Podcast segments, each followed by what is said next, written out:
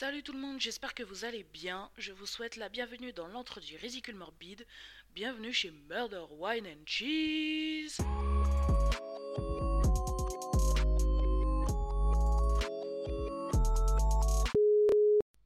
Salut tout le monde, j'espère que vous allez bien et que vous profitez comme vous le pouvez de cet été ma foi pluvieux. Aujourd'hui, je vais vous raconter une histoire qui reste quelque peu mystérieuse encore aujourd'hui et qui me rappelle beaucoup l'affaire Narumi que vous pouvez lire sur le blog pour rappel, c'est murderwinecheese.com, mais je vous mettrai aussi le lien dans la description. Sans plus attendre, voici l'affaire Joël Bourgeon ou la triste histoire de Martine Escadellas.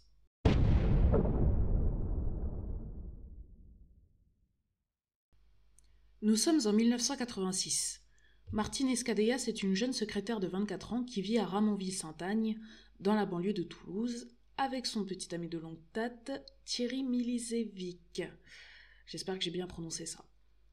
Martine est de nature discrète, mais elle est toujours souriante et prête à aider les autres. En plus, elle est très jolie et vachement coquette, un détail qui deviendra tragique plus tard. Dans la vie, elle n'a pas du tout de problème. Elle est la dernière d'une fratrie de quatre, elle va voir ses parents tous les week-ends, elle a un groupe d'amis de son âge qui partagent sa passion pour les motos et les soirées. Faut le dire, tout va bien dans sa vie, ce qui rend sa disparition d'autant plus triste et incompréhensible.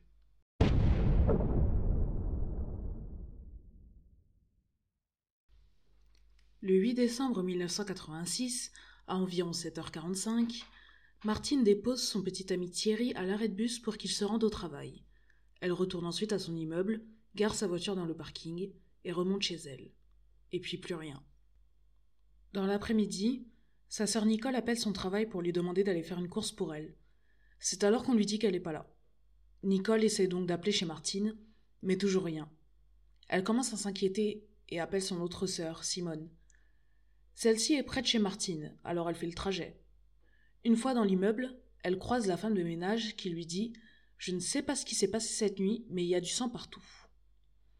Alors là, je suis obligée d'interrompre le récit parce que j'ai une question. Cette femme de ménage, elle a vu du sang partout, comme elle dit, et elle ne s'est pas dit Tiens, il y a pas mal de sang dans cet immeuble, je devrais peut-être avertir les autorités.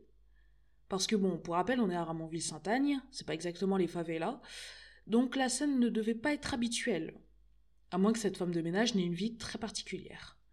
Bref, reprenons.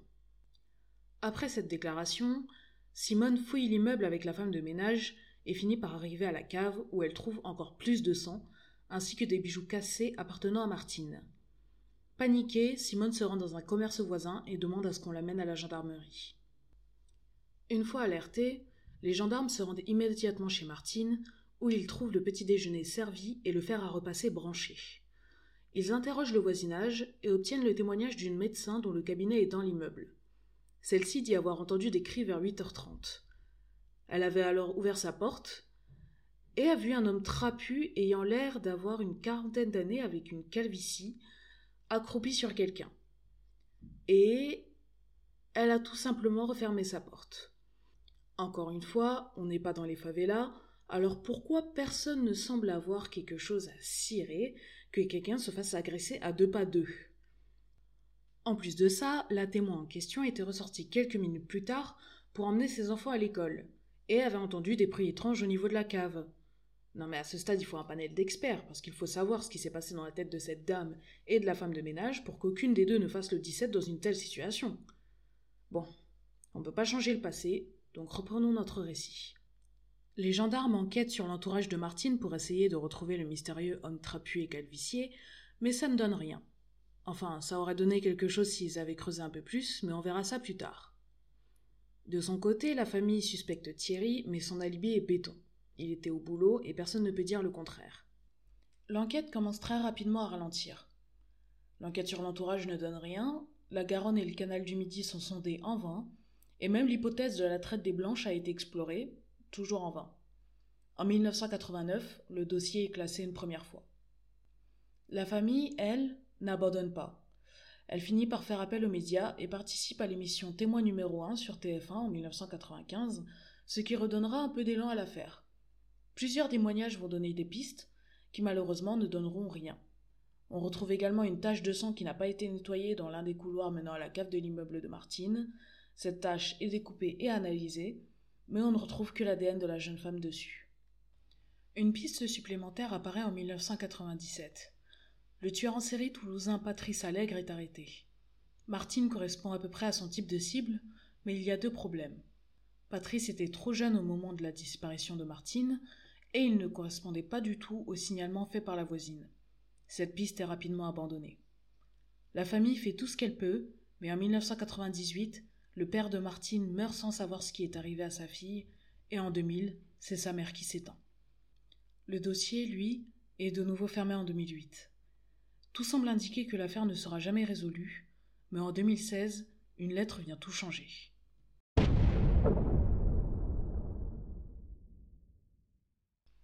En 2016, le procureur de la République de Toulouse reçoit une lettre de Patricia T, qui était proche de Martine et Thierry en 1986.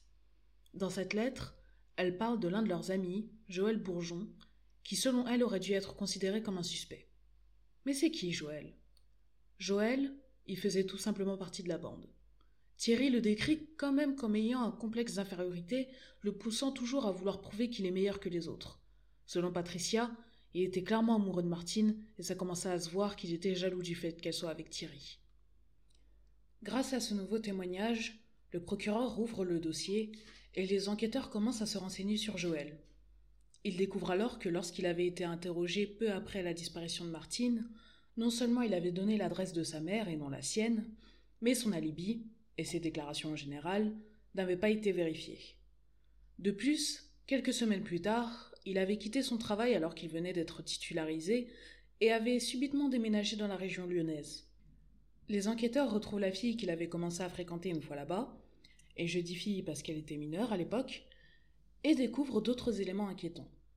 Selon cette jeune fille, qui n'est plus avec lui d'ailleurs, Joël lui avait demandé de s'habiller, se coiffer et se manicurer de sorte qu'elle ressemble à Martine.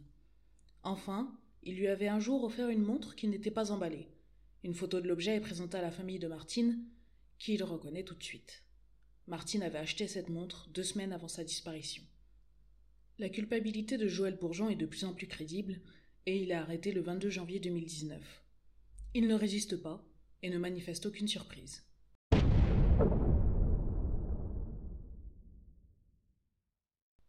Joël ne tarde pas à livrer 33 pages d'aveux. Il raconte que ce jour de décembre 1986, il s'est rendu chez Martine vers 8h30 en sachant que Thierry sera absent. Il a alors déclaré sa flamme à Martine, et selon certaines sources lui aurait aussi dit que Thierry la trompait, mais Martine l'a rejeté, ce qui a provoqué une dispute. Comme par hasard, la mémoire de Joël commence à être défaillante en arrivant à ce moment. Il se rappelle seulement avoir vu Martine en bas des escaliers, inconsciente, ou peut-être déjà morte. Il l'a alors traînée jusqu'à sa cave, dont il savait que le cadenas était défectueux, avant de mettre son corps dans sa voiture et de l'emmener dans la zone du bois de pêche David. Là aussi, sa mémoire nous lâche, et il dit ne pas se rappeler précisément de l'endroit où il a déposé le corps de Martine. Après ses aveux, Joël est immédiatement mis en examen. Quelques jours plus tard, il rétracte ses aveux, disant qu'ils ont été dictés par les enquêteurs. Le truc, c'est qu'il y a quelques éléments en sa faveur. Premièrement, lorsqu'il a avoué, il n'était pas assisté d'un avocat alors qu'il en avait, selon lui, hein, demandé un. De plus, les aveux ont été faits après une longue discussion avec le magistrat instructeur, ce qui paraît suspect pour la défense. Enfin, Joël ne correspond pas exactement à la description du premier témoin. Vous vous rappelez, hein, la dame qui a vu un mec accroupi sur quelqu'un après avoir entendu des cris et qui n'a absolument rien fait. Voilà, sa, description ne correspond pas exactement à la manière euh, dont, Joël apparaît euh, à l'œil euh, humain. Je ne sais pas pourquoi j'ai rallongé cette phrase au nom de rien, mais vous avez compris ce que je voulais dire. Néanmoins, une reconstitution est organisée en janvier 2021 et le témoignage de cette dame devient moins crédible à ce moment-là parce qu'on se rend rapidement compte qu'elle était à un endroit et dans une position où elle ne pouvait pas clairement voir l'agresseur. D'autre part, Joël demande plusieurs fois à être remis en liberté, mais jamais en clamant son innocence, toujours en citant ses conditions de détention. De toute façon, la famille de Martine est convaincue de sa culpabilité. En ce qui concerne la femme et les enfants de Joël, il en a deux, ils sont convaincus de son innocence. Les deux camps se rencontrent au tribunal le 1er juillet 2022, lorsque le procès commence. Le parquet requiert 20 ans de réclusion criminelle contre Joël Et le 6 juillet, c'est la peine à laquelle il est condamné. Il fait immédiatement appel de sa condamnation, mais la procédure traîne en longueur.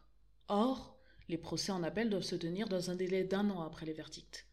Le délai a été dépassé le mois dernier, juillet 2023 pour les mecs du futur, notamment à cause des grèves des avocats et des greffiers, ce qui a poussé l'avocat de Joël à demander une remise en liberté.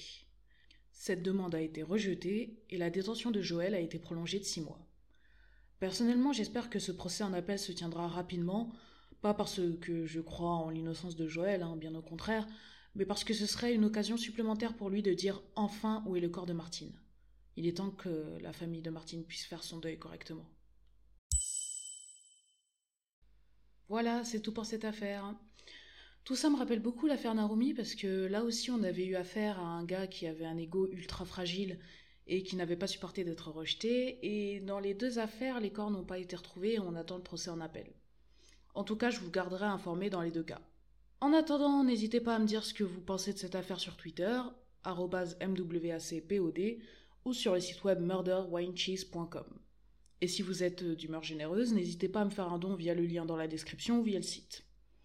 Pensez aussi à regarder des vidéos de chatons pour vous détendre, et moi je vous retrouverai pour la prochaine affaire. Salut